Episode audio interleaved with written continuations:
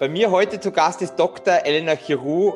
Dr. Elena Chiru promovierte 2013 an der Karel Davila Universität in Bukarest und hat dann eine dreijährige Ausbildung in der, spezialisiert auf Oralchirurgie abgeschlossen. Ähm, Dr. Ähm, Chiru ist jetzt als Oralchirurgin bei der MVC Klinger Zahnklinik tätig. Ist das richtig?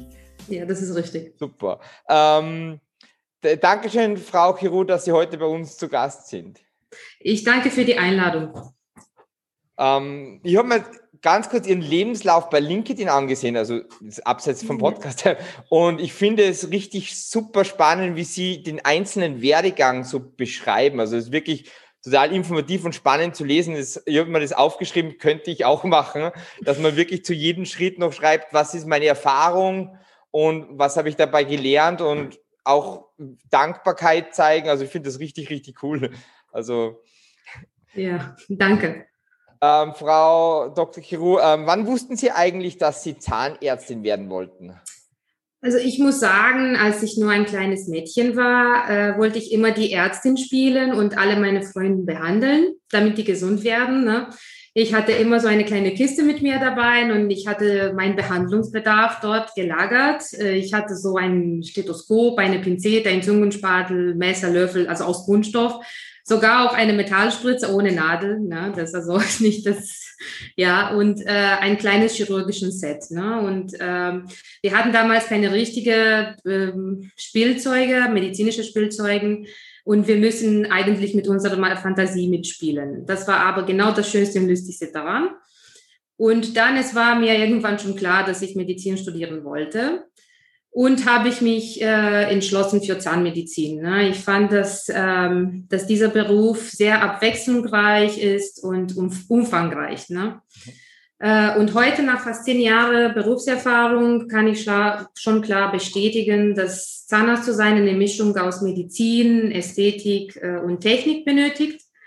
Und jeden Tag mit jedem neuen Patienten und mit der Entwicklung der Zahnmedizin stellt ständig neue Herausforderungen vor. Und das ist genau, was mir am meisten gefällt an meinem Beruf, würde ich sagen. Ja, super. ähm, und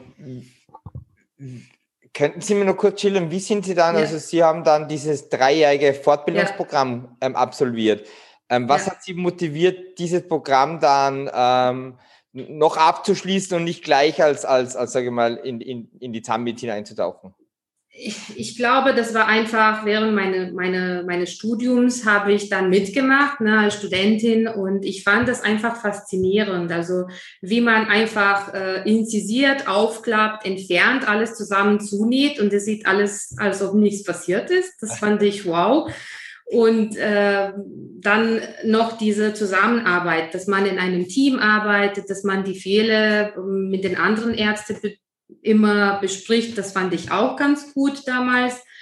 Und ähm, ich finde, das ist immer wichtig, auch am Anfang der Karriere, dass man in einem Team arbeitet, als auch später. Und äh, dann habe ich mich einfach entschlossen. Ich habe gedacht, das ist für mich, ich will das weitermachen und es hat mir einfach gepasst. Also ich weiß es nicht, das war einfach, ich will das weitermachen. Mhm. Ich hatte nie Angst vor Blut gehabt oder so und vor allem, ich, ich fand das spannend, wie man alles auseinander nimmt und dann wieder zusammennimmt. Also ist nicht so schlimm, aber ja, also in kleinem Bereich, aber ja, trotzdem. Aber es kann schon ganz schön tricky sein. Also ja, manchmal auch schon ein paar Operationen genießen dürfen. Also jetzt ähm, und das kann schon wirklich, sage ich mal, ein bisschen tricky sein. Ja. Ähm, Besprechen Sie jetzt auch noch Fälle mit Ihren Kollegen ähm, oder ist das was, was man eher im, im Studium macht? Also im Moment, wo ich arbeite, habe ich keine anderen Kollegen, die auf Chirurgie spezialisiert sind, aber ich nehme immer Kontakt mit anderen Kollegen aus Rumänien oder auch hier in Deutschland. Ja, also natürlich, man wird nicht für so Dummheiten anrufen. Ja, ist das wirklich eine Zyste oder so? Aber man, man kann schon Fragen stellen und dann die, die Kollegen sind ganz nett und dann die sagen Bescheid. Ja, also ich finde es immer gut, dass man nachfragt. Super. Ähm, welche Fähigkeiten sind besonders wichtig für die Oralchirurgie? also ich, ich, find, ich finde das auch in Medizin, äh, dass man zuerst die richtige Diagnose stellt. Das ist ganz wichtig. Und natürlich dann die entsprechende Behandlung plant. Das ist der erste Schritt. Ja, dafür natürlich muss man lernen ganz gut an der Uni und danach immer gut zwei, dreimal durchschauen, die, die Anamnese, die Röntgenbilder, alles, was man hat. Äh, und natürlich vor der geplanten Behandlung muss alles abgeklärt sein. Also auch für den Patienten, auch für den Chirurgen. Das ist der erste Schritt. Aber das ist allgemein, glaube ich, in Medizin nicht nur, ja, aber da, vor allem in Chirurgie, finde ich. Mhm. Zweitens, äh, trotzdem auch wenn man so vorbereitet ist, kann es sein, dass unerwartete Komplikationen auftreten während der OP. Und ja, in, natürlich, wenn es ganz schlimm ist, kann man dann abbrechen und dann macht man die OP weiter an einem anderen Tag. Aber in den meisten Fällen der Chirurgie muss man die Behandlung beenden an dem gleichen Tag. Das heißt, muss man einfach einen klaren Kopf bewahren und dann ganz schnell richtige Entscheidungen treffen. Ja, also die Aufregung wird, wird immer schon dabei, dabei sein, aber muss man schon einfach entscheiden und weiter behandeln. Also nicht so stressen oder zittern, weil das geht nicht. Also man kann nicht, ich mache so, nein, dann jetzt mache ich anders. Also wenn du dich dafür entschieden hast, dann musst du so machen. Das ist wichtig. Und natürlich auf sich auf den Patienten konzentrieren. Ja, also nicht nur auf auf die, den OP, ne, auf die OP, auch auf den Patienten. Das ist auch wichtig, ja. Ähm, und letztens würde ich sagen, immer, immer selbst sich ein bisschen neutral zu begutachten. Ne? Also wie habe ich jetzt diesen Fall gemacht? Was habe ich richtig gemacht? Was könnte ich verbessern? Äh, also nicht immer denken, es gibt, es gibt Kollegen, die denken, ich bin Gott, ich kann alles machen, ich bin perfekt. Vielleicht es gibt, ich sage es nicht, aber ich denke, man muss immer ein bisschen Selbstkritik machen sozusagen und sich... Äh, um sich zu verbessern, finde mhm. ich. Also und, und planen Sie da Zeit ein für diese Retrospektive, dass Sie sagen, planen Sie da Zeit ein und sagen, okay, oder passiert das automatisch oder, oder planen Sie da wirklich Blöcke ein, wo Sie sagen, okay, ich gehe jetzt ein paar Fälle durch und, und analysiere die Fälle nochmal? Also ich mache schon Fotos, nicht so viele, wie ich wollte. Also Fotos während der OP, manchmal macht die, die Helferin oder so. Und also beim komplizierteren Fehler oder so, dann gucke ich mal nach. Ja, oder man, man spürt nach einer Zeit, man merkt schon, ist nicht so gut gelaufen. Oder wenn, wenn man die Nähte entfernt, ja gut, vielleicht hätte ich das anders machen müssen oder so. Also ja, ist nicht spezifisch nach jedem Fall, aber je nachdem einfach vielleicht nochmal in Bücher schauen. Gibt es andere Möglichkeiten? Hätte ich das anders nähen müssen?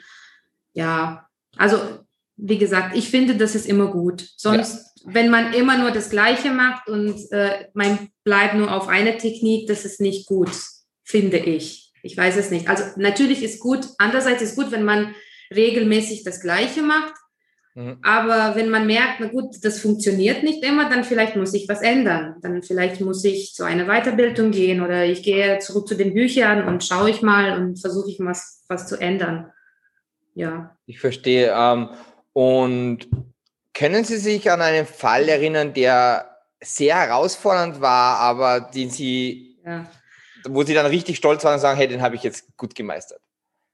Also, ja, es gab mehreren, das war, aber es gab aber einen Patienten, wo ich ein bisschen Stress hatte. Ich war in meiner Weiterbildung, damals im Krankenhaus. Es war schon ein bisschen nicht so gestresst, weil das war dieser Oberarzt nebendran in den anderen Zimmer. Also das war noch gut, aber ich halt musste diese große Zyste entfernen, eine radikuläre Zyste. Das hat sich von Zahn 4,7 zum Zahn 4,5 ausgedehnt und das lag genau auf dem Nerv alveolaris inferior. Und ja, das war schwierig auch mit der Betäubung, weil ja, wenn das so nah am Nerv liegt, ja. das hat ein bisschen gedauert, bis das gewirkt hat und es hat viel geblutet. Und äh, ja, aber äh, letztendlich ist es gut gelaufen, haben wir alles entfernt und der Patient äh, hat keine Komplikationen, keine Spätfolgen, keine Lähmung oder so. Aber das war schon spannend. Also das war schon stressig, muss ich sagen. Ja. Und gibt es so, oder wie bereiten Sie sich irgendwie besonders vor einen Eingriff vor? Ich weiß nicht. Ähm, ja. Gibt es da irgendwie auch so Taktiken? Meditiert man da vielleicht sogar oder, oder, oder, oder geht man den Eingriff visuell im Kopf durch wie die Skifahrer, die sich halt, äh, oder, oder gibt es da, haben Sie da irgendwelche Strategien oder Techniken? Also zuerst, äh, wenn möglich, äh, es gibt eigentlich keine chirurgische Notfall, also nur diese Vereiterungen, wo man inzisieren muss und ansonsten im Prinzip kann man alles einplanen. Das heißt, man kann zuerst mit dem Patienten besprechen, die Anamnese erheben, das ist ganz wichtig. Zwei, dreimal die gleiche Frage stellen, auch wenn die Helferin das gefragt hat. Ich frage nochmal, weil es kann sein, dass der Patient Antikoagulantien nimmt oder Biphosphonaten oder aber irgendwelche andere Probleme, die wichtig sind. Und die meisten Fehler passieren, wenn man das nicht richtig äh, gefragt hat. Also ehrlich gesagt, ja, der Patient hat nicht gesagt, der Patient hat nicht geschrieben, dann es heißt, er ist gesund. Äh, und dann passiert so eine Komplikation, Nachblutung und so weiter. Das ist zuerst wichtig. Dann natürlich, ich gehe dann mit dem Patienten durch diesen Vorfahren und ich sage, das wird passieren, wir werden dies und das machen, damit er sich ein bisschen darauf vorbereiten kann. Ich finde das wichtig, weil die meisten Patienten sind sehr aufgeregt. Also wenn die wissen, dass ein Termin ist beim Chirurgen, die denken, es wird ganz schlimm und äh, die Aufregung ist nicht so schlimm, wenn der Patient schon weiß, was mhm. auf sich kommt. Ne? Das ist wichtig. Und äh, auch wegen, also die Aufklärung, das ist auch Pflicht, ja. Zweitens, also das muss. Natürlich, dann mache ich meine Röntgenbilder und äh, dann gucke ich vielleicht einen Tag vorher. Na, na gut, für Weisheitszähne vielleicht nicht immer, wenn die nicht so schwierig sind, aber für andere Sachen dann habe ich entweder Fotos gemacht oder schaue ich die Röntgenbilder durch und dann mache ich mir schon ein bisschen einen Plan, ja. Mhm. Es gibt viele Kollegen, die sagen, und das ist, das habe ich bei einer Weiterbildung schon jetzt letztens mal gehört, ähm, man sollte nicht an zwei Sachen gleichzeitig denken. Das heißt, wenn ich jetzt bei der Inzision bin, muss ich mich auf die Inzision konzentrieren. Und dann mache ich den nächsten Schritt. Also quasi wie in kleinen Boxen denken, die ganze OP. Und das, das läuft besser, wenn, wenn man, ich mache das so, dann ist fertig, dann mache ich den nächsten Schritt. Und ich finde das einfacher. Wenn man nicht darauf vorbereitet ist, dann ist es anfälliger, dass man Fehler macht. Und ja, das sind schon gute Tipps. Erstens mal die, die, und das merke ich bei uns, also jetzt, wenn wir bei uns geht es jetzt nicht so heikel zu mit, ähm, aber ich merke schon, die, die Diagnose oft ist ja. extrem, ähm, wird oft auch, also wird oft vernachlässigt und man kommt dann darauf, okay, hätten wir noch ein paar Fragen mehr gestellt? Ja, genau. Jetzt irgendein Businessproblem bei uns, da geht es jetzt nicht um, um, um wirklich um ein strahlendes Lächeln wiederherzustellen. Da geht's, ähm, da, aber das spart dann auch oft mal Zeit und auch teilweise Geld. Die Mission von Zircom Medical, unsere Mission ist es, Zahnärzte und Patienten mit optimalen Zahnersatzlösungen in Kontakt zu bringen, die Wohlbefinden, natürliche Ästhetik und Langlebigkeit gewährleisten. Ich habe ein Zitat gelesen ähm, auf LinkedIn ähm, von Ihnen, ähm, dass Sie dass der Wechsel für Sie von Rumänien nach Deutschland ähm, sowohl beruflich auch, auch persönlich ähm, herausfordernd war. Ja. Und ähm, darf ich Sie fragen, warum, ja. wie, warum haben Sie dann trotzdem den Schritt gewagt und, und, und den, diesen mutigen Schritt gewagt und wie sind wie, was war der Antrieb, dass Sie gesagt haben, jetzt möchte ich nach Deutschland gehen? Das sind mehrere Gründe. Also irgendwie, also ähm, zuerst, äh, wie, soll an, wie soll ich anfangen? Ähm, in meinem Leben irgendwie hatte ich immer diesen Kontakt mit der deutschen Sprache, aber ich habe nie gelernt. Ja, ich wollte nie lernen, das wird schwierig, will ich nichts machen. Äh, aber trotzdem andererseits beruflich, äh, auch als Studentin, hätte ich die Möglichkeit äh, in Wien äh, bei dieser MKG-Abteilung an, an den, den Unispital mitteilen. Aber ich könnte nicht sprechen und dann habe ich nicht mitgemacht. Äh, und dann das, ich glaube, ist es irgendwo geblieben in meinem Kopf. Dann meine beste Freundin ist auch nach Deutschland äh, dann gekommen. Sie ist auch Zahnärztin. Und ähm, ich war dann in meiner Weiterbildung in Rumänien und sie hat immer erzählt, wie die Sachen funktionieren, wie schön ist das hier und bli und bla. Und dann habe ich gesagt, na gut, vielleicht soll ich mal probieren. Und dann irgendwann mal, wenn ich 30 geworden bin, habe ich gesagt, na gut, muss ich was ändern. Und dann ich habe das einfach gemacht. Natürlich, das war auch persönlich ein bisschen schwierig, weil ich habe alle meine Freunde dort gelassen. Ich bin allein gekommen. Das war eine neue Sprache. Ich musste in sechs Monaten das lernen. Also es war schon stressig. Aber das war viel. Aber jetzt bedauere ich das nicht. Also ich weiß es nicht. Es, die, ich finde, man, man hat mehrere Möglichkeiten, auch, auch im Privatleben, auch beruflich sich zu entwickeln hier. Ich weiß es nicht, ist anders. Ich meine nicht, dass Rumänien schlimm wäre oder dass das Leben dort, es ist nicht äh, so ein so, so schlimm in dem Land, aber ist ein bisschen anders hier. Ja. Okay, und, und beruflich, was sind so die Unterschiede beruflich gesehen? Also äh, der Unterschied, äh, gibt es Unterschiede zwischen Oralchirurgie in Rumänien und Oralchirurgie in Deutschland? Nein, nein. Also nein, ist genau gleich. Nein, es ist kein Unterschied. Ähm, aber Zahn. ja, genau. Und OP ist OP. Nee. Aus diesem Grund ist, ist alles gleich. Ähm, aber zum Beispiel ähm, wie man arbeitet. Ne? Also dort, die Patienten sind privat versichert. Also was heißt, es gibt keine gesetzliche Versicherung. Ja, und das heißt für Zahn, für Zahn, äh, zahnärztliche Behandlungen. Ja. Und dann natürlich, wenn nur Privatbehandlungen äh, gemacht werden, dann die Arbeitszeiten sind flexibler. Also man muss auch vielleicht bis spät, also bis 20 Uhr vielleicht arbeiten, auch mal am Wochenende. Ich glaube, in den großen Städten in Deutschland ist auch so wahrscheinlich. Ich bin jetzt im Schopfheim, Lörrach, hier ist auf dem Land ein bisschen ruhiger. Aber man ist nicht so, also der Patient entscheidet, wenn er kommt sozusagen. Ja, und die sind ein bisschen selbstständiger, die Patienten. Also hier sind die Patienten auch selbstständig in Deutschland, aber die sind schon dran gewohnt, na gut, ich muss freinehmen oder ich kriege eine Bescheinigung und ich war beim Arzt und um 18 Uhr ist alles fertig und dann hat man auch ein privates Leben. Dort ist es ein bisschen schwieriger mit dem Privatleben.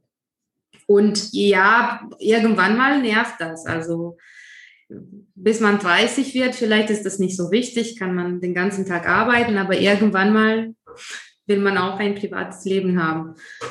Okay, und diese, diese, diese sage mal, diese geregelten ähm, nicht nur Arbeitszeiten, aber grundsätzlich, dass jeder Mensch auch seine Versicherung hat und diese, diese, diese geregelten ähm, das Wort nicht ähm, Dinge äh, machen die Arbeit nicht nur für den Patienten leichter in Deutschland, sondern auch für die, für die Zahnärztin und für den Zahnarzt.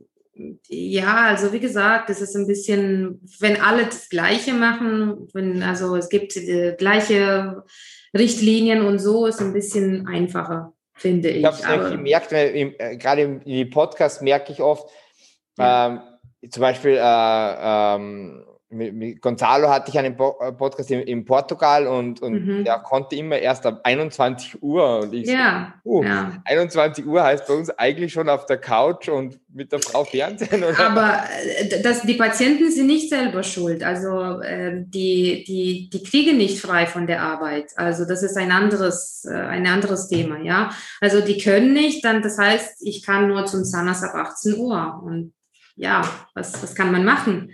Weil die verlieren äh, den Job. Ja. ja, also es ist einfach so. Ja, man kann schon ganz gut verdienen. Verstehen Sie mich nicht falsch. Vielleicht sogar in Bukarest, vielleicht kann man besser als in Deutschland verdienen. Ja, wenn man Chirurgie und Implantaten macht. Das, das ist kein Thema. Es gibt viele Menschen, die ganz gut verdienen, aber es ist anders. Mhm. Es ist nicht so, ja. Und ich wollte das probieren und es passt mir und jetzt bin ich froh und ich, ich hoffe, ich bleibe hier. ja, ja, ja, man, das liegt ja eh, oder das liegt ja eh in, in Ihrer Hand, oder? ja, genau, ja. ja. Ähm, haben Sie irgendwelche Tipps für Ihre Kollegen, wo Sie sagen, hey, ähm, die vielleicht sagen, hey, Oralchirurgie interessiert mich. Haben Sie irgendwelche Tipps, die Sie Kollegen mitgeben könnten? Auf das und das passt auf, das und das funktioniert bei mir gut. Mhm. Ein bisschen mhm. aus dem Nähkästchen plaudern. also wie gesagt, ich, ich finde, viele Kollegen sind sehr begabt und können ganz gut chirurgisch arbeiten. Also man muss nicht immer vielleicht drei Jahre Weiterbildung machen. Natürlich, es wäre vielleicht gut, kleine Weiterbildungen zu machen, ein bisschen zu üben, nicht direkt auf den Patienten. Vielleicht zuerst an Modellen, Hands-on oder so, das wäre wichtig. Und wie ich früher gesagt habe, und das habe ich auch bei meinem Kollegen gesehen, die Misserfolge äh, stammen vor allem aus dieser inkomplette Erhebung der Anamnese, ja, äh, oder eine mangelhafte Planung der Behandlung. Ja, das heißt, äh, ah, ich wusste nicht, dass der Patient Biphosphonat äh, einnimmt und dann habe ich den Zahn gezogen und jetzt sechs Wochen später hat der Patient eine Osteonekrosis. Ja, aber warum wusste man das nicht? Also äh, auch wenn der Patient sagt, ja, ich nehme nichts, äh, die mein, manche Patienten sind alt, und die wissen das nicht. Das heißt, okay, man muss Geduld haben oder auch Kontakt nehmen mit dem behandelten Arzt, wenn man unsicher ist. Ja, also am besten zweimal fragen und dann ähm, äh, nicht, äh, ja, ich muss einen Zahn ziehen, ich nehme den Skalpell im Hand und ich fange an, weil ich will es machen. Also das bringt nichts, meiner Meinung nach. Und ich finde, wenn man ein bisschen überfordert ist, kann man auch fragen vorher sich ein bisschen darauf vorbereiten, auch wenn man vorher das nicht gemacht. hat. So haben wir auch gelernt. Also ja. bei meinem ersten Weisheitszahn, ich war voll aufgeregt, ich bin nicht geschlafen, ich habe 50 Mal gelesen, alle möglichen Komplikationen, weil das war mein ersten Weisheitszahn. Also das ist immer so. Man muss sich darauf vorbereiten, man kann nicht so anfangen. Äh, und natürlich am besten überweisen, wenn man unsicher ist. So. Wie gesagt, es ist manchmal schwierig zu schätzen, am Anfang, wie kompliziert ein Fall ist. Wenn man keine, es ist schwierig manchmal. So, so war auch für uns. Ja, also, weil wenn man in Weiterbildung ist, will man alle Zähne ziehen, alles schneiden, alles machen. Und manchmal, ja, ich will es machen. Und manchmal hast, kannst du nicht richtig schätzen, wie schwierig das ist. Mhm. Deswegen müssen wir fragen. Deswegen müssen wir vor jedem Patient mit den, mindestens am Anfang, mit dem Oberarzt das besprechen. Ich will diesen Zahn ziehen. Und dann hat er gesagt, ja gut, findest du was nicht in Ordnung mit diesem Zahn? Nein, na gut, dies könnte, könnte passieren, dies und das. Also das ist wichtig. Und wenn die Kollegen dann allein sind in einer Praxis, vielleicht können die dann nicht immer einschätzen. Und dann macht es auch die Zeit und ja, genau. aus Erfahrungen lernt, so wie Sie vorher geschildert haben, mit dieser äh, kurzen äh, ja, also, und, ob hätte ich was ändern können oder ja, genau. Und wie gesagt, als wir das äh, damals gemacht haben, wir waren in einem Krankenhaus mit Kollegen, die mehr Erfahrung hatten. Und dann im schlimmsten Fall könnte eine reinspringen ja, und uns helfen. Das, das war das Vorteil sozusagen.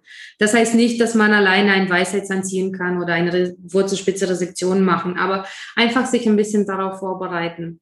Oder man kann zu einer Hospitation gehen oder was weiß ich noch, mindestens einmal sehen, wie das aussieht.